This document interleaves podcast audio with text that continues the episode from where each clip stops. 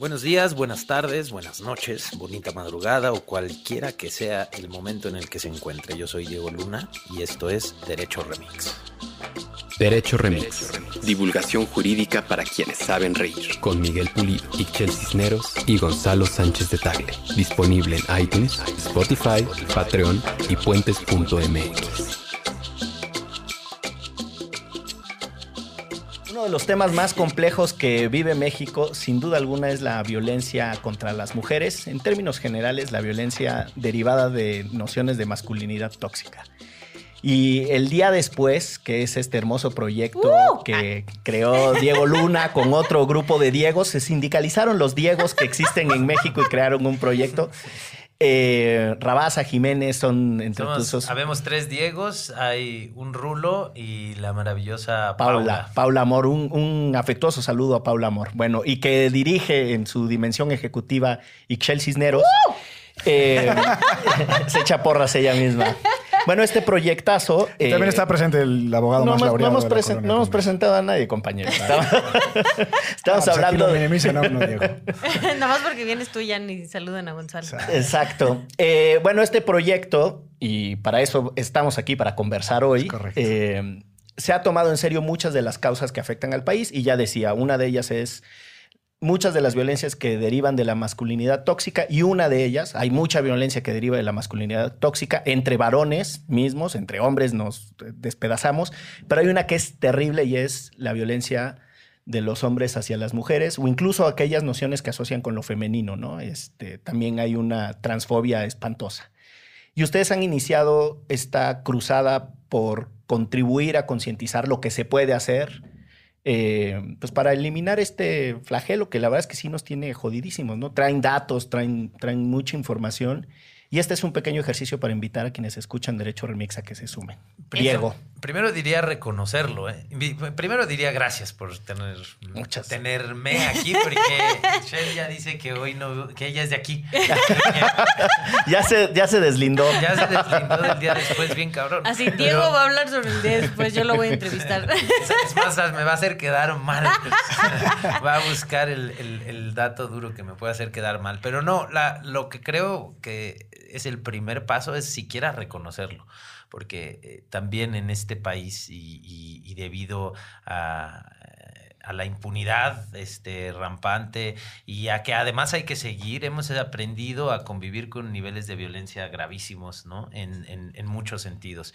Y esta no es la excepción, ¿no? La violencia de los hombres con las mujeres es algo que ya permitimos, aceptamos, este, y que el dato que, que, que venimos diciendo mucho en la campaña es brutal. O sea, la mayor cantidad de, de- de actos de este tipo de violencia suceden en la casa, en el espacio más íntimo de las mujeres, en el más privado, en el familiar, ¿no? Entonces, imagínate eso, ¿no? En un país donde el Estado está ausente, donde la impunidad es del tamaño que es, donde lo que pasa pasa porque se puede. Eh, imagínate además que en este caso estamos hablando de que el lugar más peligroso es tu casa, ¿no? Afuera, afuera que, que- que uno normalmente se siente desprotegido por el Estado, eh, pues corres a tu casa y te refugias ahí, ¿no? Y la, la- imagínate la sensación de que el miedo viene cuando abres la puerta de tu casa. A mí Que me ahí es donde va a empezar la violencia, ¿no? Sí, ahí me parece, o sea, me parece eh, fuertísimo y gravísimo eh, y me parece ese, sin duda la más alarmante de todas las violencias. Eh, este y, y- y tiene que ver con educación, tiene que ver con, tiene que ver con narrativas, ¿no? Con la violencia que permitimos a través de- del humor, ¿no? Que le damos chance en el humor, eh, eh, no nos parece tan grave, ¿no? Este, eh, en fin, está presente, si, si uno le rasca tantito, está presente en todo, en, en todo tu día, ¿no?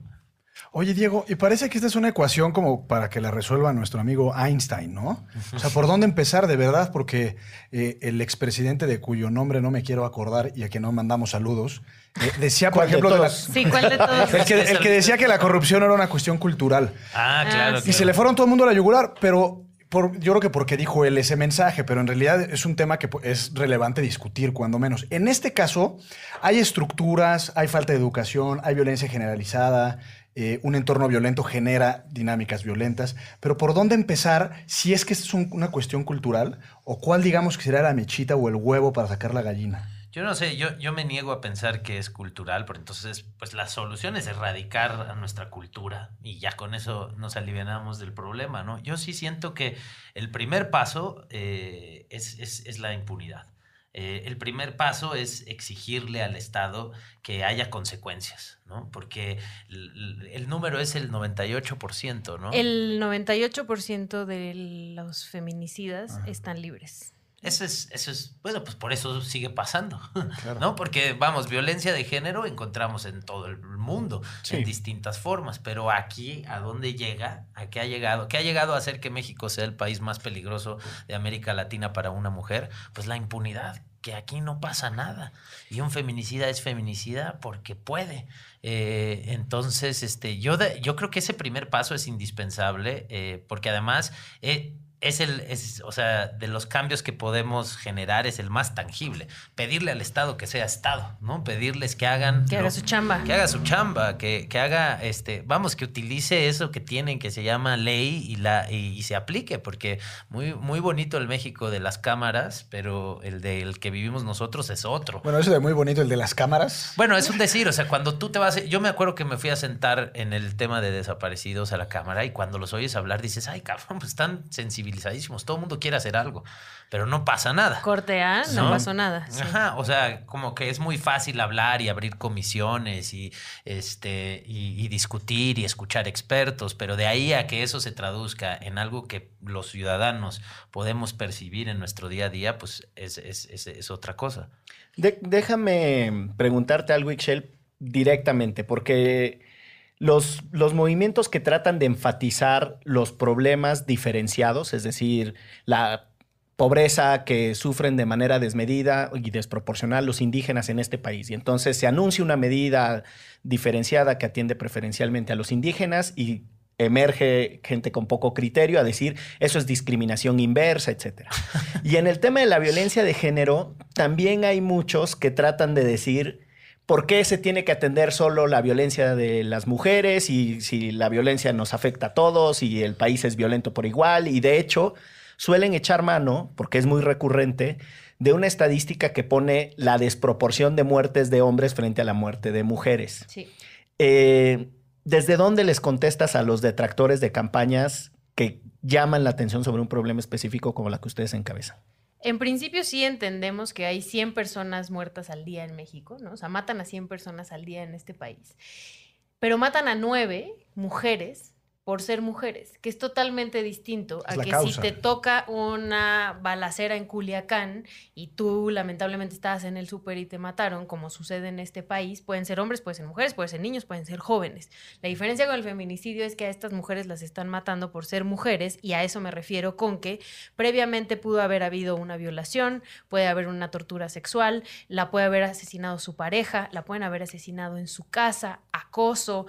Estas cosas que en los homicidios de hombres no suceden, ¿no? Y es por eso que estamos volteando a ver específicamente al homicidio de las mujeres o al, o al feminicidio, porque es un crimen de odio. Es ¿Y como quiénes lo ejecutan, no? Porque la gran Es- mayoría son hombres. O sea, son hombres matando hombres y hombres matando, Matando mujeres. pero, pero eso sí, ahí, ahí sí, ahí sí le, le tumbas el argumento a quien sea, ¿no?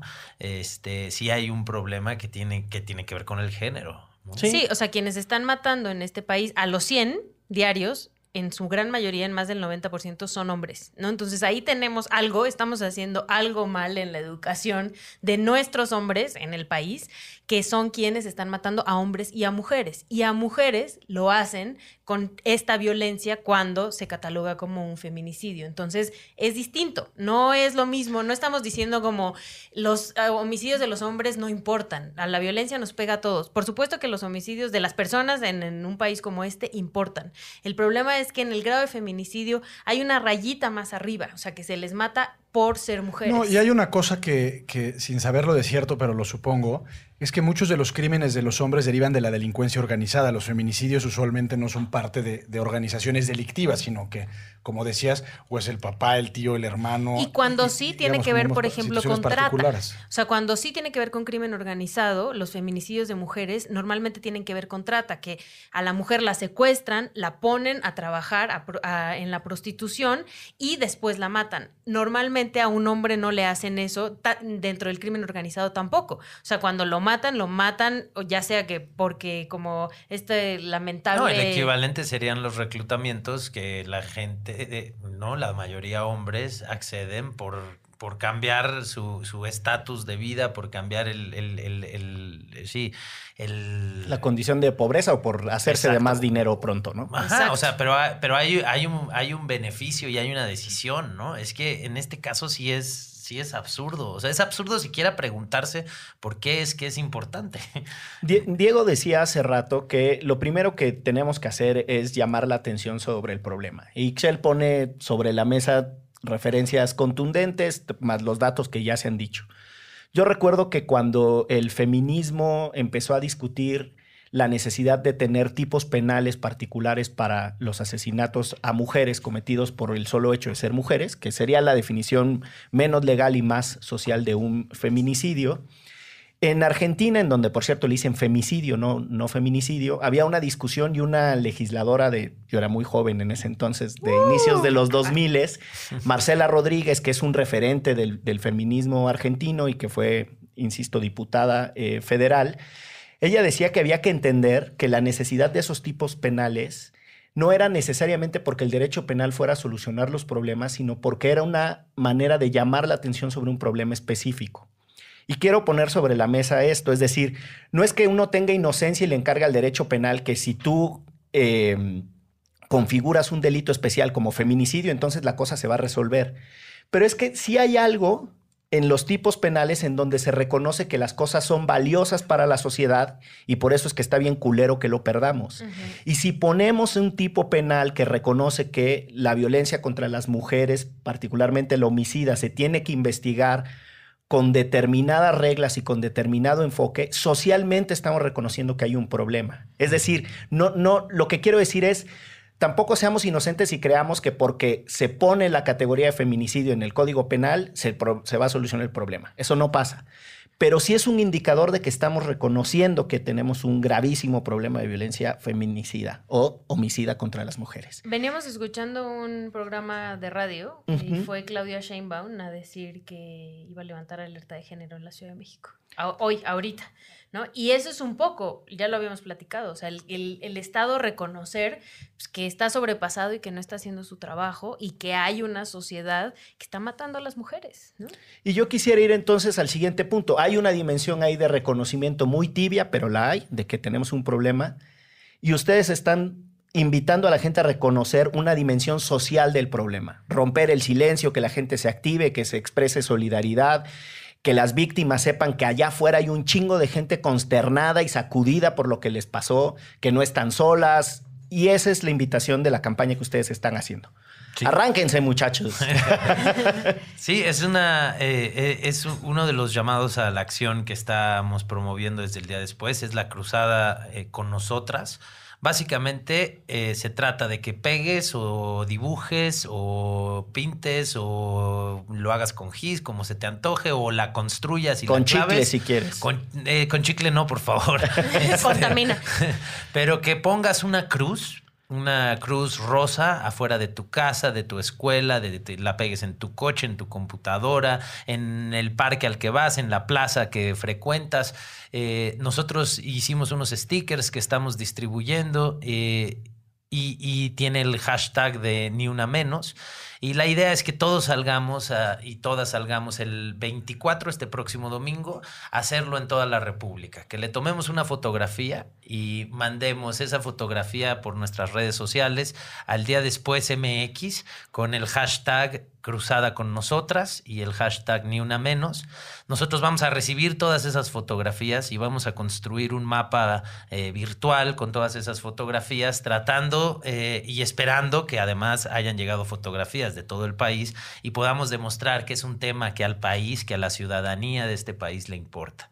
Y eso que dices, que si tú eres mujer, que si tú has sido víctima de algún tipo de violencia, salgas a la calle y veas que hay otros ciudadanos y ciudadanas que están pensando en ti. Que si tú vas caminando y pasas por una casa que tiene esta cruz, probablemente es una casa en la que se discutió el tema, en la que hay una sensibilidad que hoy pareciera no existir. Es como también demostrarnos que sí es cierto, que sí estamos ahí, ¿no? Y que sí podemos hacer esto. Y también, este, pues una denuncia, una denuncia para que nadie pase por este país y pensar en eso, para que nadie camine por una calle de este país y pensar en eso, ¿no? Empiezan a llegar así como de repente tweets de, uy, yo quería ir a México, pero entonces sí, está horrible allá, ¿verdad? Pues eso es bueno.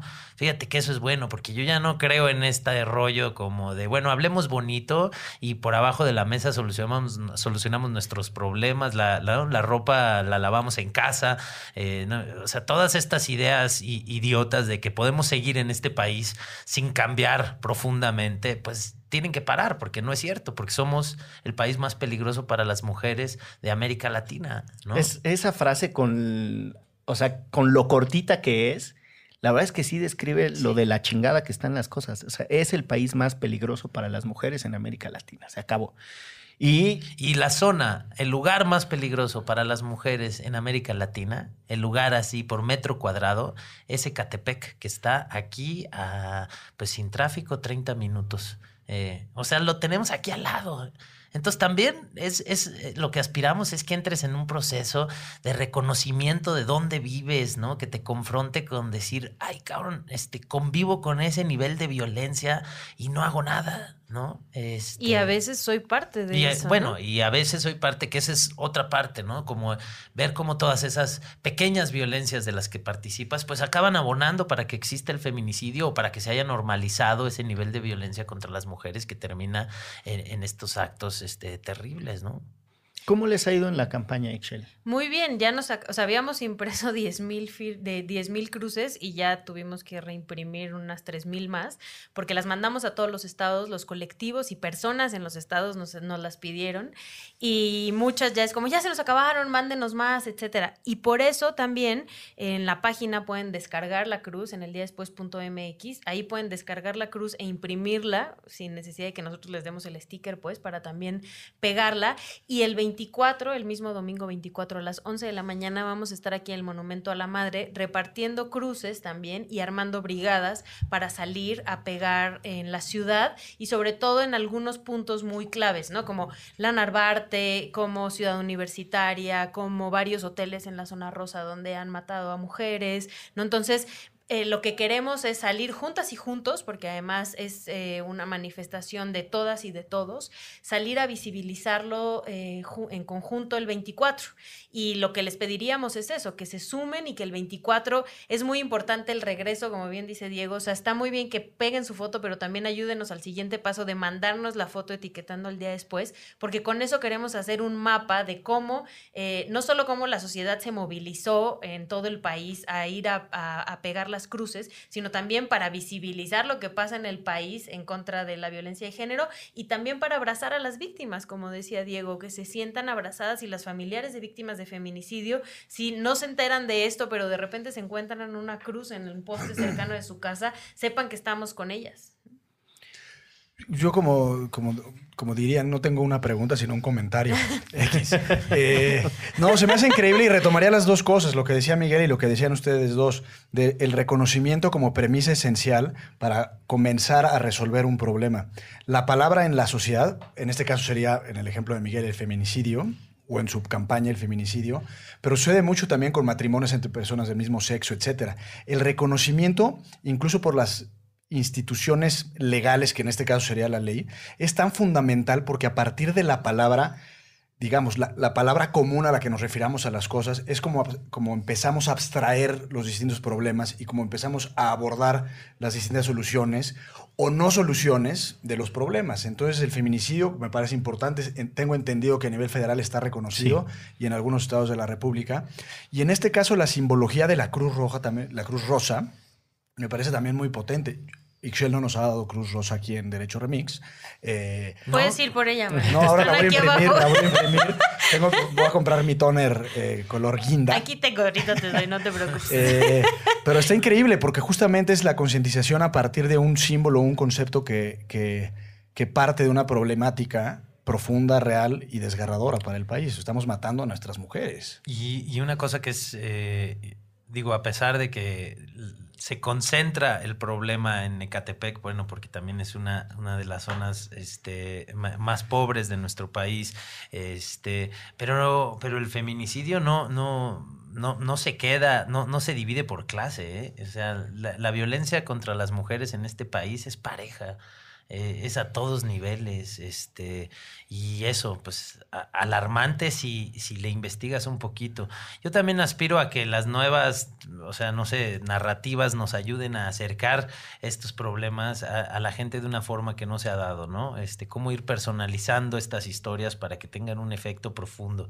Eh, yo espero que en, en general, y digo, sé que desde aquí es muy fácil decirlo porque ustedes lo hacen, pero que los medios eh, empiecen a contar las historias, porque ahí, según yo, están las herramientas para, para transformar la perspectiva de la gente y para sensibilizar de la forma correcta y para activar a la ciudadanía, porque si te enteras de lo que pasa en este país, está bien difícil seguir, seguir, seguir andando, ¿no? O sea, yo, yo creo que, que eso es lo, lo, más interesante y lo más grave que está pasando y, que sí está cambiando eh, a través de las redes sociales, eh, con un desorden brutal pero estamos empezando a escuchar de otra forma las historias de las víctimas. Y eso está generando un despertar, a mí me parece. Eh, yo lo siento cada vez más. Entonces, pues la gente que tiene medios, la gente que, que tiene foros, que tiene seguidores, que tiene un chance de que, de que su voz llegue un poquito más lejos, eh, debe estar eh, ahorita utilizándola para hablar de esto, porque para que cambie todo lo demás, creo que tienen que cambiar estas cosas tan fundamentales, ¿no? la relación entre hombres y mujeres en todos sentidos no la tenemos que replantear, ¿no? Una inequidad brutal en todos sentidos, eh, por ende una violencia brutal, eh, por ende una violencia que empieza en la casa, que empieza en el núcleo familiar, y entonces pues pues dices, pues claro, yo entiendo por qué ese personaje puede salir y convivir con la violencia de allá afuera, si vienes de ahí adentro. Entonces, pues el cambio tiene que ser de fondo, ¿no? Y no va a pasar si no nos involucramos todas y todos. A mí una de las cosas que me parece muy potente de, un, de una cruzada como la que ustedes están haciendo, que pone sobre la mesa uno de los problemas de los que hasta cuesta trabajo hablar, eh, es que no, no necesariamente... Eh, este llamado a la construcción de conciencia carece de una implementación práctica. Y a mí esto me parece fundamental entenderlo. Decían entre los dos que hay que revertir eh, condiciones de lo que sucede en la casa, hay que tener una idea clara de las condiciones de masculinidad y por qué los hombres son los que ejercen el 90% de las violencias homicidas, etc. Pero yo creo que también vale la pena que pongamos sobre la mesa que cuando la energía social se concentra o por lo menos em, se intensifica a las dimensiones a las que ustedes están convocando, uno esperaría que alguien del otro lado tomara decisiones, decisiones presupuestarias, que se le conmueve el corazón a un ministerio público y deje de investigar con las patas, que se le, eh, que le crezca el valor a una víctima y se anime a denunciar, que los peritos sean más profesionales, que los profesores universitarios enseñen bien el derecho penal y trabajen bien con sus alumnos, que las escuelas problematicen cómo se relacionan niñas, niños, adolescentes entre sí. Eh, es decir, poner sobre la mesa un llamado como el Cruzada con nosotras no es poesía pura, tiene implicaciones prácticas y yo espero que del otro lado, de quienes están escuchando esto, les ayuden llevando el mensaje y sobre todo a reflexionar las dimensiones concretas de transformación. O sea, sí hay, insisto, los legisladores tendrán que aprobar un presupuesto distinto, eh, las instituciones tendrán que operar de mejor manera. Es un cagadero lo que tenemos como país y no podemos simplemente asimilarlo. Es reversible y a mí de verdad que me conmueve. Yo soy eh, amigo de muchas batallas de Sí. Ixchel. A Diego últimamente me lo encuentro por todas partes. Y- Este, y, te la acabas de, de- de ganar el título de vocero del día después. Exacto. Porque creo que nadie lo ha dicho más claro que tú. Entonces, a partir de ahora, Todas las entrevistas que faltan te yo me quedo aquí. Tú tienes un John que está allá arriba que atender. Eh, si quieres, yo me quedo aquí cuidando el changarro. Ahí eh, echando el mezcal, que es lo que yo hago normalmente cuando no grabamos. Este, no, pero a Diego hasta en la cola de las tortillas últimamente lo veo. Pero yo creo que eh, vale muchísimo la pena lo que ustedes están haciendo. Se los digo por la cercanía, pero sobre todo por lo que me conmueve personalmente. Muchas felicidades. Este, sí creo que es una gran chamba. Y jurisconsulto, no sé si usted les quiere decir alguna O recomendación. Una Yo tengo una, recomendación. una- una reflexión que, que- que deriva de lo primero que comentábamos sobre la cultura y lo que acabas de decir justo hasta ahorita en tu última intervención. Y es que entiendo que no es cultural como, como sistema, digamos, ¿no? Pero yo siempre he sido una especie de militante en contra de los principios y dogmas de la Iglesia Católica. Ajá. Y tengo aquí el Génesis de la Biblia cristiana. Y fíjense cuando lo ex- expulsan, cuando expulsa a Dios a Adán y Eva de la, de la- del, del Ah, paraíso, perfecto. Ok. fíjense lo que le dice a Eva. O sea, lo que castiga. dice el libro que les dijo, ¿no? Sí. Ajá. Bueno, sí, pero ya estamos en el, ¿no? Y Ya, dice, hagamos que les creemos. y el Señor Dios dijo a la mujer, multiplicaré los sufrimientos de tus embarazos, darás a luz a tus hijos con dolor, sentirás atracción por tu marido y él te dominará. Tómala. Entonces, en Y una luego, sociedad y como luego la- se pregunta por qué no somos católicos. Claro, y en una sociedad como la mexicana, en donde, aunque podemos ser, digamos, muy cosméticamente cristianos, pero en términos generales es una, es una nación que se, autodenomina católica, pues este tipo de referentes, desde niños escucharlos y que Eva salió de la costilla de Adán, poco a poco empiezan a permear en la cultura de que la mujer es menor o tiene una menor jerarquía que, eh, que el hombre. Entonces, a eso me refería con cultura, quizás es un comentario inconsecuente. Es más, seguramente lo es, pero No, que sí. Pero- No, no, eh, lo- mi, mi co- mi pregunta, eh, bueno, no, es más, no, no, no nos metamos nada más a ese debate. Yo lo que digo es que no es el centro del problema, porque eh, en, en otras culturas eh, también hay unas muestras de violencia de género brutales. Sí, ¿no? sin ser cristianos, ¿no? Sí, sí, ¿no? Y, y otras, este, muchas, ¿no? Este, donde, donde Mutilaciones. Sí, ¿no? en fin, o sea, por eso no las ni las pongo en la mesa porque son un chingo, pero entonces es una cuestión que está ahí, es una cuestión eh, humana que cada Claro. quien trabaja como, como pueda trabajar. El problema es que en este país nos quitaron las herramientas para trabajarla. ¿no? Porque, porque sí hay una conciencia, pero no hay que hacer. O sea, en este país es muy fácil preguntarse, puta, ¿qué, ¿y qué hago? Pero responderlo es dificilísimo, ¿no? O sea, no tenemos herramientas. Claro, Eh, claro. Y las herramientas que tenemos están al servicio de esa empresa llamada gobierno que la llevan unos güeyes, que beneficia a unos güeyes y que uno no ve ni entiende este, cómo es que además viven de, no- de que nosotros abonamos para su existencia. Pero mi punto es, si nos vamos a una cuestión este, de Sí, bíblica, y cultural, a mí me parece que exime el- al, al ciudadano en su decisión diaria de participar o no participar, ¿no? Porque dices, pues sí, es que ya es cultural, esto lo traigo bien adentro. De la conciencia que debemos tener de. De, digamos, qué tan profundo es el eso problema. En eso estoy Sí, de eso acuerdísimo, en eso estoy de acuerdísimo, pero, pero el problema, por eso yo decía, porque si no lo podríamos decir, ah, pues es que le pertenece a este sector, ¿no? A este sector económico, a este sector, este, no sé, al centro del país, a, a los extremos, pero no, hombre, lo ves en todos lados manifestado de mil formas, ¿no? y Claro, te puedes ver representado. Yo por eso me encanta decir la del humor, porque pues si tú te das cuenta cuántas veces te has reído de un chiste que no debería ser chistoso, eh, te, te vas a sentir parte del problema. Y yo creo que ahí sí cabemos todos. Digo, Polo Polo no existiría. O sea, está cabrón. Y, y entonces de repente dices, ay, güey, ¿cómo logré que me diera risa esto? A ese nivel ignoro la cantidad de dolor que esta relación entre hombres y mujeres ha causado, ¿no? Muchas gracias, muchachos. Este. Exacto, solo ya les-. No, no, no. me, no, fel- no. me Muchas felicito, gracias. me felicito por la entrevista que me hice.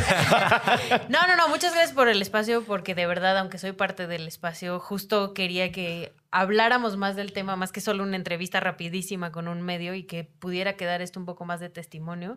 Y, nada, los invito el próximo domingo 24 a las 11 de la mañana. Si viven aquí en la Ciudad de México, vamos a estar repartiendo cruces y armando cruzadas eh, con nosotras aquí en la Ciudad de México y en el Estado de México. Y, pues es un gusto compartir los micrófonos con los tres. Muy bien, apropiarse de lo público es lo que corresponde, aunque sean los problemas. Los problemas también son de todos. Y yo no me siento muy cómodo con esa frase que dice que lo que es de todos no es de nadie. No, lo que es de todos tiene más posibilidad de resolverse. Resolvamos los problemas. Felicidades por la campaña. Felicidades, muchachos. Chingón. Gracias. Gracias. Derecho Remix. Divulgación jurídica para quienes saben reír. Con Miguel Pulido, Michel Cisneros y Gonzalo Sánchez de Tagle. Disponible en iTunes, Spotify, Patreon y puentes.mx.